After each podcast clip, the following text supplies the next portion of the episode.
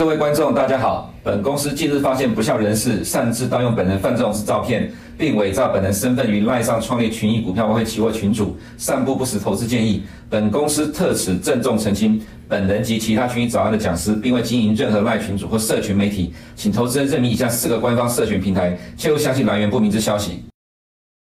嗨，大家早，欢迎收看今天的群益早安。今天是五月三号，礼拜三。好，那首先呢，呃，一开始先讲一下这个麦克风的部分哦。这麦麦克风的部分呢，其实已经有呃大概提出申请了啊，所以之后呢，需要一些流程啊，时间到就会换。好，所以在这段时间呢，呃，先请各位的观众朋友啊，先委屈一下哦，可能有点杂音哦，但是呢，我们着重内容哦，还是在这个分析节目里面的一个内容哦。麦克风部分呢，稍稍先把它忽略一下。好，那我们来看一下今天的焦点啊，今天的焦点第一个部分哦，银行业是不是没事了？好，其实呢，我最近哦看哦很多呢这个国内的一个分析师哦，啊，在分析这个银行业的一个部分哦，那当然看到了在。上个礼呃这个礼拜哦，这个礼拜一哦，JP Morgan 收购了这个所谓的第一共和银行之后呢，啊，大家都认为说哦，银行业可能没事了。哦，但银行业到底是不是没事了？我个人是认为说，其实呢，国内有很多分析师哦，不理解哦，银行业到底为什么这一次会出事哦，所以告诉大家没事。啊，对不了解的东西呢，最好的解读方式就是告诉你没事。好，所以呢，我认为说，我们可以透过货币创造的这样一个流程哦，来去看看哦，这个银行业到底还有没有事。那我个人认为。未来在这段时间，你还会再看到美国有地区性的银行又面临倒闭的问题啊。基本上呢，我对于货币创造的一个流程来去判断银行体系的一个发展方向，认为倒闭。哦，是一个必然会发展的一个结果。那再来呢，国内哦有很多的财经专家不是死多头啊，不然就是恐吓式行销啊。其实这部分呢，这个话我很很早之前我就想要讲啊。那我想要讲的意思是说，其实我们看到了，呃，从八十几年呃八民国八十几年年代以来哦。这个呢，台湾的很多分析师基本上就是长期的喊多。那喊多其实为什么？因为喊多其实是最有利的。我们看股票市场的发展哦，不论是在国内的股票还是海外的股票，大概七成到八成的时间呢，不是盘整啊，不然就是上涨哦。所以其实多大多的分析师都是喊多。那当然我也提过说。资本市场是逐利的，也就是说，你不论是个体户还是到法人机构，基本上大多都是以做多为主啊，所以很多会有最大的市场。那另外呢，在这一段时间，或者说过去这一两年哦，很多讲总金的分析师开始出来在讲说喊空这件事情。但我觉得喊空这件事情要有凭有据，而不是老是看到什么事件，然后看到日本就告诉大家说要崩了，看到这个所谓的啊，这个所谓的商业房地产。就告诉说这个盘要崩了，看到什么事件跟就跟你说这盘要崩了，我觉得这不是分析，这是恐吓式行销。好，所以虽然你看我从去年到今年在讲早安或其他的频道的部分哦，我虽然我看的比较保守。但我其实有凭有据，而不是胡说八道哦，所以我认为呢，不论看多看空，其实都可以，只要提出有凭有据、合理的分析哦，其实就是一个很好的分析师。好，接下来我们继续往下看哦，本周重要的一个事件哦，今天早上 MD 公告财报，我们大家来提啊。那在今天的一个过后凌晨的时间呢，五月四号啊，利率 Fed 的利率决策，另外还有 ECB 的利率决策，在今天晚上哦都会来去做公告。那目前 Fed 的利率决策呢，市场认为大概是升一码，那到了。这个所谓的今天晚呃，今天晚上呃，明天晚上，明天晚上的一个 ECB 决策，目前市场预估还是升两码哦。但是在昨天的欧盟的通膨数据没有在明显高于市场预期的状况之下，现在市场在讨论有没有可能只升一码哦。这当然我们后面再分析。再来，礼拜五有两个重要事件，早上的时候 Apple 会公告财报，再来非农数据，这都会影响市场的一个情绪。好，首先我们先来看到这个 MD 有超微，在今天凌晨呢公告了这个所谓的一个营收表现之后呢，看到了。营收下滑零呃下滑九个 percent 啊，Y Y 衰退九个 percent 啊，是二零一九年以来哦首次出现这种明显的下滑。那另外呢，如果扣除特定投资亏损跟收购成本的一个影响哦，调整后 EPS 哦大概是每股啊零点六美分啊，大幅低于去年同期的一点一三。那另外我们再看哦，AMD 的一个第二季看的也比较淡哦，整个预估营收是五十三亿美金，上下浮动三亿。那呃分析师原本预估大概可以达到五十五，所以也是低于市场分析师的一个预估。哦，意味着说啊，MD 预期在现在哦此时此刻的一个第二季度，整个营收大概会出现年减十九 percent 这样的一个发展态势哦，所以这是低于市场预期。所以我们看到呢，现在 MD 盘后的一个股价大概跌了六趴多。那从 Intel 到 MD 哦，都看到了受制于这个因为所谓的个人消费性的一个电脑等等相关的一个应用不佳的一个状况之下哦，所以导致整个获利表现明显的一个下滑。那 M AMD 的一个财务长呢认为说，市况大概要到二零二三年的最后几个月才好转。这最后几个月呢，当然不会是第二季啊，也不会是第三季，有可能是落在第四季。啊，但是呢，苏志峰告诉大家说呢，在这个云端哦跟企业服务的部分哦，下半年将有机会处于有利的一个位置。啊，至于个人电脑业务，它也预期将会在六月的这个季度哦重回成长。啊，但呢，其实我们在前几天呢，我有分析这个台积电的一个法说，以及各家的一个法说还有库存的一个状况之下，我跟大家说，基本上我认为哦，整个全球的景气。要出现明显的复苏，可能要等到第四季。主要的原因是什么？因为现在市场又忽略了一件事情，没有考量信贷紧缩的问题。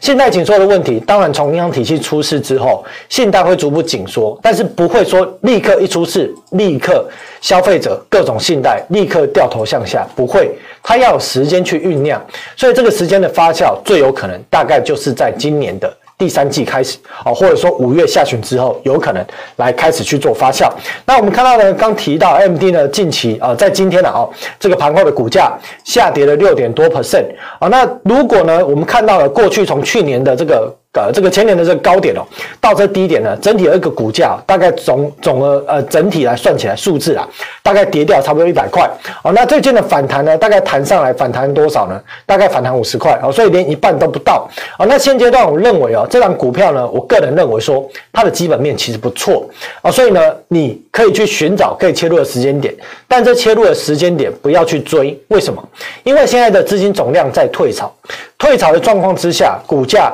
很容易出现震荡盘整的格局啊，或者说震荡盘整慢慢上涨的格局，不容易出现急喷式的上涨啊。所以呢，我建议你可以回到比较合理的位置啊，再来去寻找机会，会是比较安全。那基本面来讲。个人是看好 MD 这档公司的。好，那再往下看哦，昨天公告的这个职位空缺数哦，呃，下降到了九百五十九万人，哦，低于前值的九百九十三，哦，创了近两年最低的一个水准。那三月的一个职位空缺数跟失业人数的比哦，也降到了一点六。哦，比起之前的一个呃，这个疫情爆发之前的一点二，还是略高一些，但是已经从最高的高峰二左右，已经降到了一点六。那我们可以看到说，裁员人数升至二零二零年十二月以来最高水准啊，包括了这个建筑啦、住宿啦、餐饮啊、医疗保健等等哦，都面临了裁员的问题。所以不仅仅是科技业，很多的产业都面临了裁员的问题。那离职率呢下降了，哦，这主讲的是主动的离职这件事情下降了，为什么？因为表明说美国人正在对就业这件事情产生担忧。好，那我们也看到说，这个自愿离职的人数呢，算是追平了两年以来最多最低的一个数字。好，那在昨天公告的这个财报啊，这这个所谓的一个数据之后。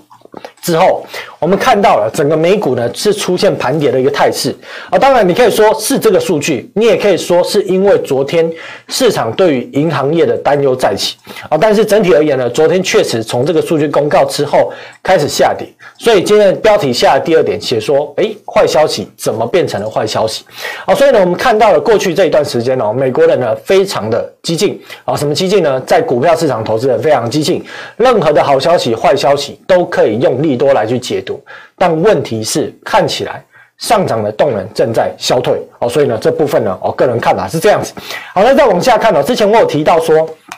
现阶段哦，这个就业职缺哦，倒不会是什么重点啊，主要原因是因为我看过一份呢，这个美国的一个不知道是 Fed 还是哪一个机构出了一份报告，里面提到了说美国的这个所谓的。就业职缺的人口数哦，里面大概有五百万人是永远不可能补足的，所以你把这个扣掉之后，再扣掉了疫情前后劳动参与率的相比哦，现阶段大致上已经满足了充分的一个就业率，而我们看到的裁员人数，宣告裁员人数跟申请呃这个连续申请失业救济金人数开始缓步增加的一个态势之下，我认为呢，在后续呢第三季你看到了公告到时候的失业率哦，有可能因此而攀升哦，所以问题应该不在于所谓的就业职缺了，在于后续的失业率有可能来去做攀升。好，那再往下看哦，今天呢我要来主讲讲什么？讲银行体系为什么我认为还会有倒闭的事件。那当然呢，其实呢台面上有非常的网红啊，非常多的。网红呢，其实都在抄功课，所以呢，在我还没有长大之前，要抄功课，赶快来抄吧啊！因为如果等我名气起来了，长大了，这功课可能可能就非常的难抄。好，首先我们先来看一下，在昨天呢，有几档股票的一个表现哦，特别的糟糕哦，包含了西太平洋银行，还有西方联合银行，还有下面提到的，包括了这个启阳银行，还有联信银行，股价表现得非常糟糕，市场重新担忧地区型银行有没有可能倒闭的问题。奇怪了，礼拜一呢？摩根大通才收购了系股银行。啊，收跟着收购了第一共和银行，市场讲的好像都没有事情了，银行体系一片就是这种啊一片前景的光明，表示说所有的坏事情都已经消退了。为什么到了礼拜二，市场又开始重新反映这件事情？好，这部分呢，我们先来看一下这几档股票啊股价的一个反应。哦，西太平洋银行呢，昨天呢，哦接近快要挑战当时三月中的低点。那西方联合银行呢，哦跌幅比较少哦，但是呢，昨天又出现了一根明显破线的一个状况，联信。银行呢，昨天呢是收破了之前三月份的一个低点，还有其他银行哦，基本上是已经破了三月份的低点啊。另外，我们看到了标普银行股 ETF 啊，这是包含中小型金融股的，昨天呢再度的破底。那如果是美国大型银行股的指数，昨天啊也收破了前低哦。所以这样的一个状况之下呢，代表着说啊，如果单一走势来看呢，银行股的风险还未消退。那如果用基本面的角度来看呢，我来带大家分析哦。第一个问题是。为什么银行会接连出事？啊，其实我一再提到说，银行接连出事这件事情绝对不是单一事件，是源自于联准会的缩表加升息所推动造成的结果。首先，我们先来看哦，这个所谓的第一共和银行它的一个资产负债表，我们看到呢，这里面呢，哦，在红色的框框这个位置哦，它的准备金呢，相较于二零二二年的年底是增加了一百亿。准备金增加看起来是好事哦，但我们等下会看到负债项，看到负债项的内容，你就会知道其实并不是什么好事。好，那我们看到准备金之外呢，另外我们看到了哦，在这个第一共和银行被收购之前呢，它账上大概有三百四十几亿的这些证券哦，可变售的或不可变售的证券三百四十几亿。除此之外呢，客户的借款的金额大概是一千七百多亿哦。那另外我们再看到负债项，这个就很精彩了。整个负债项呢，在第一共和银行，我这边看一下能不能拉一下荧光笔哦。整个第一。共和银行呢，在第三呃第一季度相比去年的第四季度，存款流失了接近七百亿。如果呢撇除摩根大通汇过来的三百亿，你再把它加回去，基本上呢，在过去这一个季度，整个存款流失接近一千亿。一千亿对比一千七百亿的比例，大概可以说是流失了六十 percent。一季流失六十 percent 的客户存款，客户存款流失等于什么东西流失？等于准备金出现的流失。那为什么刚刚准备金会出现一百亿的成长呢？原因很简单，好，因为呢，第一，这个第一共和银行哦，在过去一个季度里面，向短期这个可能有有的是联准会或其他的一些呃联邦市场的调度，总共借了多少钱？借了八百多亿。另外呢，又向这个联邦住房贷款银行借了两百多亿，所以合计借了一千多亿。借了一千多亿呢，理当哦，如果你再扣掉之前本来基本上的一百三十亿啦，你再扣掉这一块，借了大概接近九百亿，理当准备金要增加九百亿，为何准备金只增加了一百亿？表示什么？表示这中间的钱通通都被转走。好，所以为什么我在上礼拜五呢就预告说呢，基本上第一共和银行一定会倒，而且它会被收购，被谁收购？摩根大通收购哦，有兴趣去搜寻我的名字。上个礼拜五呢，还没有出事之前，我就先预告了。为什么呢？因为我看得出来，它的资产负债表账上根本就已经没有钱了。除非呢，有市场愿意继续继续借它，但是又提到了美国监管机构有可能调降它的信评的状况之下，甚至有可能它进一步要向联总会的贴现窗口都借不到钱，所以呢，它被接管。或者被收购，它是一个必然。而当时呢，是由摩根大通为首号召的十一家银行募了三百亿转账过去，所以理当由摩根大通来收购它，这是一件很合情合理的事情。好，接下来继续往下看，我用这张表来解释哦，现在整个银行体系遇到的问题。首先，我们看到这一段时间哦，银行体系呢，针对它的客户的存款的利息一直在提高。为什么提高？因为如果你没有办法把客户存款提高，意味着你的储户有可能去寻找更高可以投资的地方，或者标的，或者银行，而这些地区型银行，它就会面临存款外移。准备金外流的这个状况，好，这是目前银行遇到的第一个问题啊，第一个问题。那第二个问题是什么呢？第二个问题是现阶段呢，联准会还在持续的缩表，缩表对谁缩表？当然，这个缩表的过程哦，联准会的资产负债表上面国债下降了，同时间 TGA 账户下降，因为缩表嘛，你把国债卖回财政部，卖回给财政部之后，财政部就没钱啦，他就只好去发债喽。所以财政部发的债谁买？哦，二十五间一级交易商、大型银行来去买，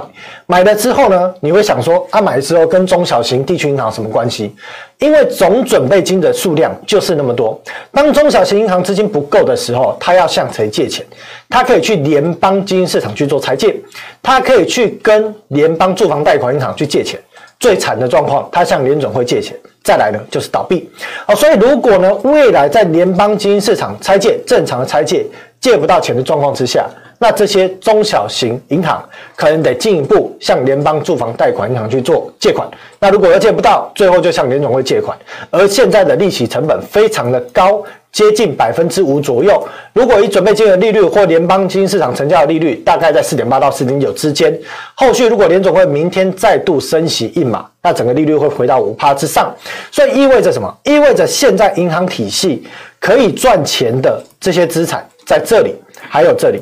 这里国债跟 MBS 遇到什么问题？当时投资的票面利率大概都两趴到三趴左右，现在面临大幅度的亏损，也不可能在这边砍资产，所以唯一的解法叫做短借。那长贷是什么意思呢？向客户的借款，这放贷叫做长贷，一放放的不是几个月，不是几周，它是几年，所以短时间你不可能把客户的借款收回来，你又不可能砍资产的状况之下呢，你只剩下去跟。刚讲了这几个机构去调钱，而调钱的利率要五趴，同时你要提款提高你的这个存款的利率，请问这三条线一直冲击着银行体系，银行体系怎么可能不出事？好，所以呢，出事不是一种恐吓，出事是一种逻辑上的必然。所以未来这些日子，只要联准会继续不放弃缩表，还会再有地区型银行倒闭这件事情的概率非常非常的高。好，那第二件事情如何确认还有没有？银行倒闭，好，不要等到倒闭才知道说啊，倒闭了，这有点慢。我们可以提早去确认有没有银行会出现倒闭。首先呢，第一个部分刚提到了银行借款的一个管道之一，叫做向联邦住房贷款银行借款。哦，当然联邦住房贷款银行它公告的这个每一个季度的一个数字哦，它是比较晚发的，而且有延迟性，所以看这个太慢了。倒可以参考一些蓬勃的新闻或者相关的新闻，谈到联邦住房贷款银行最近有没有增加短期的发债数量，哦，就会知道银行体系有没有加大。对联邦住房贷款银行借款的额度，哦，这可以判断这些银行有没有问题。第二个角度呢，啊，这是一样了，这个是在这个所谓的 IMF 报告里面呢，也是显示了，啊，在过去这三月一段时间呢，联邦住房贷款银行大量的发行短债来去帮谁借钱。帮这些地区的中小型银行来去借钱，好，这边题外话提一下啦，这边刚提到了哈，连这个所谓的第一共和银行哦，前阵子也有跟这个联邦住房贷款银行去借钱。好，再往下讲哦，第二个管道就是透过联准会的窗口来去看这件事情有没有恶化。我们来看一下联准会呢，在上个礼拜五公告最新的资料。上个礼拜五公告最新的一个资料呢，在四月十九号的时候啊，当时在贴现窗口的使用规模大概是七百亿，到了上周公告资料是七百四十亿左右。同一时间，我们看到了银行定期融资计划的使用额度也大概提高了接近八十亿。哦，所以这两者相加大概增加了一百多亿。意思是说，正常银行体系如果出事哦，一出事借钱会借很多嘛，哦，这话术有点问题啊，借很多，借很多之后，它理当应该慢慢的放缓，这个数字要往下掉。可是为什么你会看到突然又再转上去的态势？表示什么？表示又有银行又缺钱，又需要去借钱。哦，所以呢，我们也可以透过密切观察联准会在资产端这个紧急救援的一个计划。如果这个数字是不减反增，减才是正常哦，增加是异常的。如果不减反增哦，表示可能还有银行体系哦会继续出事。再接下来继续往下看，第三点哦，其他对银行体系不好的事情，包括什么呢？包括了像是货币型基金哦，在上个礼拜的一个使用量又增加了三百亿。我们看到前些日子哦降低，但是又上来，主要的原因是因为这里的降低哦，是因为呃有些人要缴税，不论是机构还是民众要缴税，所以呢，他把短期的一些灵活可用动用的资金放在货币型基金的钱拿回来。要去做缴税，可是在上个礼拜又看到了出现成长三百亿的情形，有可能的原因是有些储户继续将中小型银行的存款转向大型银行，转向了货币型基金啊，所以下一步呢，要看后续货币型基金有没有可能再把更多的钱投入隔夜逆回购，若有，等于又向银行体系抽走流动性，这个对于现在准备金已经保持在最低水位。同时呢，到了六月多，可能还要面临财政部通过举债上限、暴力发债的状况之下，这个对于准备金的总总水位，或者对于这些大银行可调度的资金哦，将会出现。严重的不足的情形啊，另外呢，也看到今天的新闻啊，提到了拜登呢一号的致电的麦卡锡哦，邀请他们在九号来讨论债务上限的一个问题。那我个人认为哦，问题我一再讲了，从去年呃是去年吗？我想一下，对，应该从去年末吧，讲到今年哦，我说问题哦不在于不通过了，因为不通过不通过的这个对于金融体系重大的冲击跟损失哦。不是这些政客可以承担的问题，在通过。通过之后呢，财政部向商业银行大量的发债抽取准备金，这个哦才是问题哦，所以这是其他层面的影响。那 M2 呢也看到了出现了年减负四 percent，当然这四 percent 呢写得很耸动啊，主要原因是因为去年基期高哦，所以衰退是正常啊。但如果到了持续到了第三季呢，哦，信贷的紧缩再度推动了整个放贷的规模下降的话啊，那有可能总的 M2 在今年的第三季你会看到下降更快的情形啊，所以我认为 M2 的下降必然对风险性资产会产生问题，因为资本市场这个市值的垫高，就是由钱来去做推动。如果没有更多的钱，要怎么去推高呢？哦，这个问题留给大家去做思考。好，再来呢，我想要讲的是说，过去这一段时间呢，哦，看到了我呢，常常在。行情的看法都是比较悲观哦，但是我不是一味的看空，为什么呢？因为看空没有什么好处。一开始我就讲了，哦，全球的股票市场呢，如果你把一年或为过去十年的周期你打开来看哦，整个下跌的时间点哦，可能连二十趴都不到，下跌的时间很短呐，多数的时候都在上涨哦，所以呢，又不是傻了。多跟空，何必要站在空的这角度来去讲啊？又不是脑袋坏掉。如果当行情呢从空头转成多头的时候，或者呢当行情呢在多数时候是多头的时候，那整天在喊空，不用恐吓式的方式能够吸引到观众吗？没有办法吸引到观众。那为什么我看的看法会比较保守？原因是因为我讲的是逻辑性，不是我喜欢看空，我根本不喜欢看空，好不好？看空很难赚，但是呢逻辑让我认为这个行情还有修正的风险，所以我提。出这样一个风险，哦，所以基本上呢，哦，在未来时间点，哦，剩下的在早安的时间，哦，有机会的分析，我还是依然会透过这逻辑性的分析的方式，给大家提供不同的观点。但是呢，这样的一个货币的一个发展，或者说货币创造的分析，哦，它可能不太适合用在极短线的走势，哦，所以在极短线的一个看法方向，哦，建议还是可以大家参考首席的看法，哦，对于贴近盘面的一个交易方式，哦，会是比较哦有办法去做一些哦交易面的一个调整。啊，那如果是长线上，是可以建议可以看这种货币创造的一个分析，来去分析长线的一个趋势。好，接下来继续往下看哦，其他数据扫描。哦，在欧盟的部分呢，昨天呢公告了一个 CPI 的一个初值，哦，初值核心的部分在五点六，那那整体而言呢，在调和名目的一部分呢是七，这是符合市场的一个预估。哦，所以在昨天数据公告之后呢，市场在讨论说有没有可能呢，让这个所谓的欧元区在礼拜四哦升息的步调。从原本预期的两码降低到一码左右的一个位置。好，那另外呢，我们也可以看到呢，在周二公告的欧洲央行银行信贷调查，第一季度信贷标准呢进一步大幅收紧。哦，所以不只是美国，连欧洲地区呢，信贷的这个标准也开始出现了一个收紧。好，下面这边有一个数据哦，是呃，这个报告是对什么？对企业信贷啊，这个企业信贷对银行的一个近百分比的一个调查。哦，这调查是显示说，欧元区的银行正在抑制信贷，这百分比上升，表示说信贷是紧缩。哦，所以我们看到呢，不论在美国还是欧洲，信贷紧缩这件事情确实已经开始。哦，那 M two 的一个成长速度也有也出现放缓的状况啊，跟着 M3，欧洲主要是看 M3 哦。M3 的成长速度也有所放缓。那我想要说的呢，是说当货币供量呢开始出现现在紧缩或减少的时候，它不意味着立刻对金融市场产生冲击。可是当整个资金总量长线是下降的话，它必然会对金融市场产生总市值的压抑。哦，所以它是一个比较长线发展的方向。而这个长线的发展方向呢，你要去判断说短期有没有可能改变，还是它有可能是一个趋势性的延伸。与是或不是这件事情，它就会影响到后续金融市场啊，金融市场，特别是风险性的金融市场哦，这个股市啊，或者是高风险债的发展方向哦，这个会受到资金总量的影响。另外，在美元的部分呢，最近呢依然呢维持在整数关卡价之上来去做横盘震荡哦。我告诉大家说，已经讲了好几周了，我说。近期哦，美元指数没有什么自身的方向，你可能要去看美股后续有没有明显的波动，它才会走出它的行情而。因为基本上呢，现在市场对于不论是在联总会的一个利率预测，或者是欧盟的一个利率的预测，大致上都已经没有太大的变动哦。所以呢，利率的变化呢，短期不太会去影响美元指数的波动。反倒要去关注避险性的买盘，它有可能去推动美元指数产生比较大的波动。哦，所以这个礼拜我对美元的看法依然还是如此。好，那另外我们来看一下升息的一个预期哦，在五月份呢，预期升一码几率最高，六月份认为不升的几率最高，已经来到了接近八成多左右。而在昨天呢，银行的担忧再起之后，整个六月不升息的一个预期哦，被拉得非常非常的高。那另外呢，到了今年年底的一个利率预估哦，大概平均值是四点五啦，等于说。会预期从现在的高峰大概会下降三码啊，那当然市场提到说下降三码主要的原因是因为经济衰退，所以联总会必须要降息，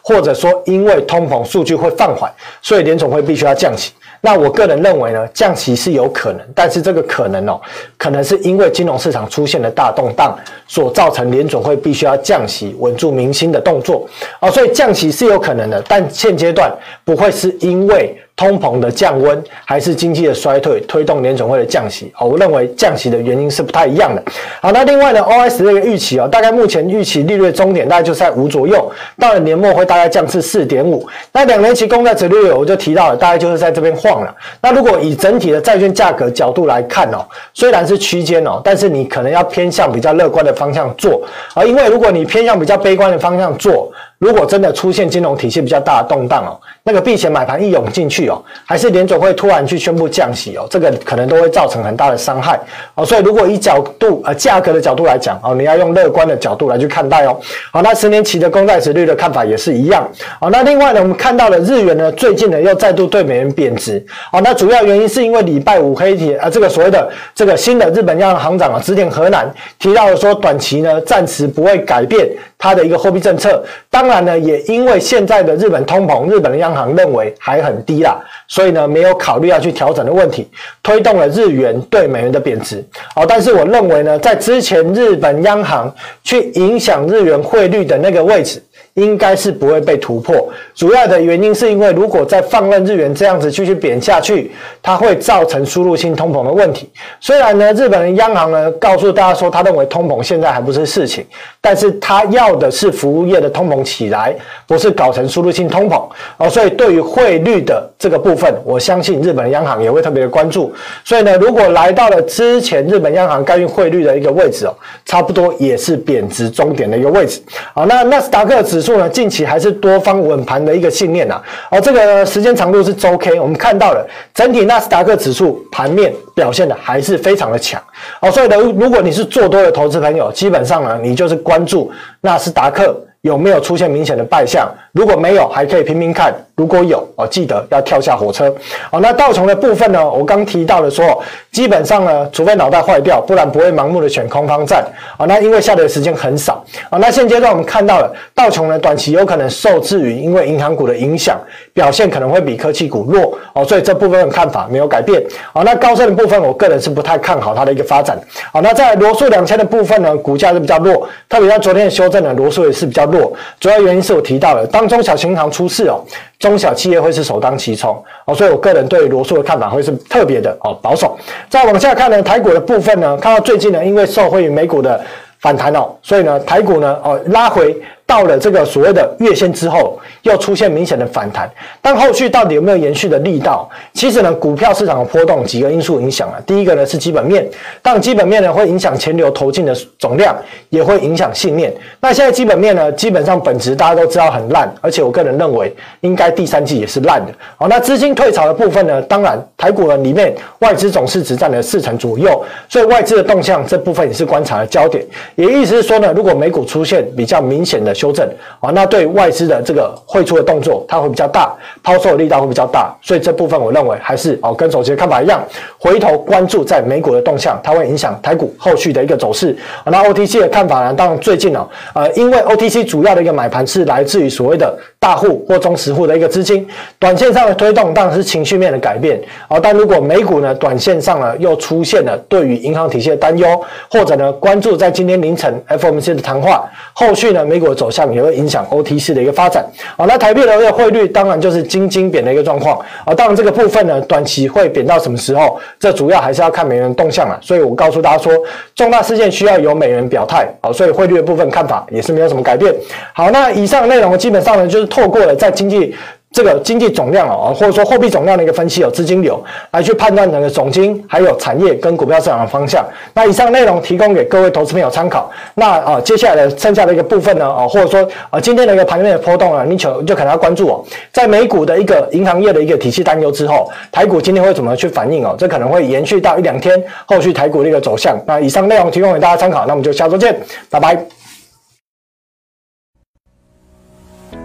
杀进杀出，一直找不到好策略，市场讯息过多，难以判断谁对谁错。别担心，找期货老爹就对了。期货老爹二十年交易策略大公开，独创陷阱分析法，带你逆向解读盘势，故事化说明财经事件，初学也能火速上手。每天九点开盘前，提供期货老爹晨间解盘与具买卖点位的交易策略。只要十五分钟，一杯咖啡的时间，每天快了一步，抢夺先机。你还在等什么？做对行情才能交易获利。每月只要三百元，让期货老爹在交易之路陪伴着您。机会不等人，马上订阅期货老爹独家策略，请联络您的专属营业员或上群益 IB 网站订阅。